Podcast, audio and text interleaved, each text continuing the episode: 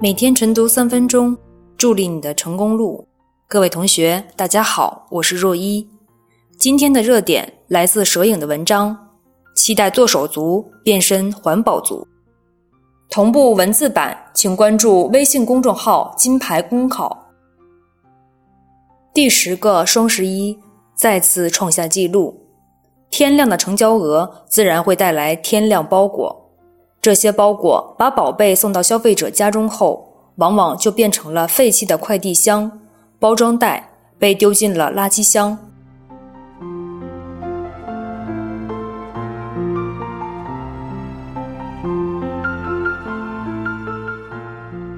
垃圾不过是放错了地方的宝贝，更何况很多电商的快递箱、快递袋制作精美，仅仅使用一次就被扔掉，实在可惜。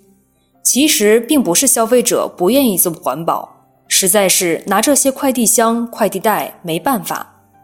想要再利用，得先堆放在家里，太占地方；直接卖废品，既费力又不值钱，只好扔掉。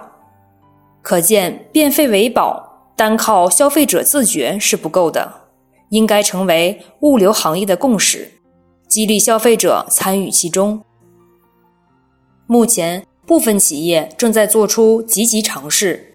今年，菜鸟启动回乡计划，在国内二百个城市投入五千个绿色回收台，鼓励快递纸箱绿色回收。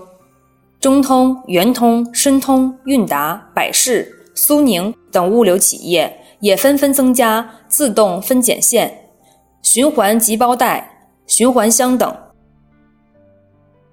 由于有新技术的加入，剁手族变身环保族也能成为一种好玩的体验。通过高德地图，可以搜索“菜鸟回乡计划”，找到附近的回收点，捐赠纸箱后，使用手机淘宝、支付宝、菜鸟果果的 APP，在菜鸟驿站扫码，就有机会获得个人蚂蚁森林绿色能量。消费者在手机淘宝上搜索“城市环保大使”。点赞绿色回收行为，可以为所在城市添加绿色能量。绿色能量第一名的城市可以获得百万元公益金。有了回乡计划这样的平台，消费者出家门就能回收纸箱，还能获得一系列有趣的奖励。而且企业在这方面的投入不多，对消费者的带动作用却很明显。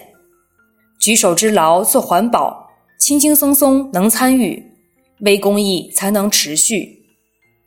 只有广大商家、消费者和更多物流企业参与绿色物流，才能让每一个包裹环保起来。